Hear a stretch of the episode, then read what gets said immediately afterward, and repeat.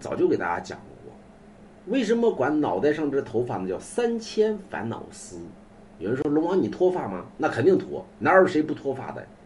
你找出一个来，啊，那长的是铁丝，那长的不是头发，所以只要你是头发，那就是烦恼。所以每天呢，你都会掉头发，为什么？每天都会去掉一部分烦恼，但是呢，每天呢，你又会长出烦新的烦恼，那么，所以都会，就不要听网络这边说这个什么什么洗发露不脱发滚犊子，怎么可能不脱发？那么人都会脱去旧的烦恼而来新的烦恼，是吧？有人说那和尚呢？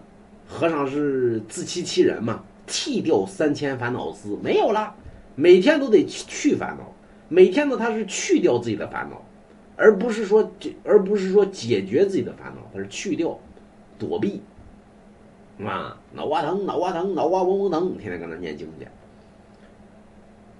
所以你看那个越聪明的人，对吧？脑瓜头发越少，有人说那他烦恼越少，错，对吧？烦恼都秃了，那不是就没烦恼了？哎，不是。秃没烦恼是属于什么呢？整个他没有，对吧？但是呢，你这块没有，这块有，这个就属于烦恼处在极端的状态下。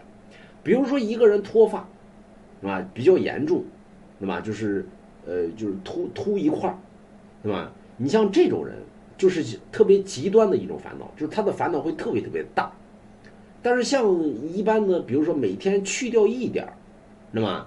那烦恼会很小，为什么呢？物极必反，水满则溢，就任何东西不能极端，不能着急，你可适量而行。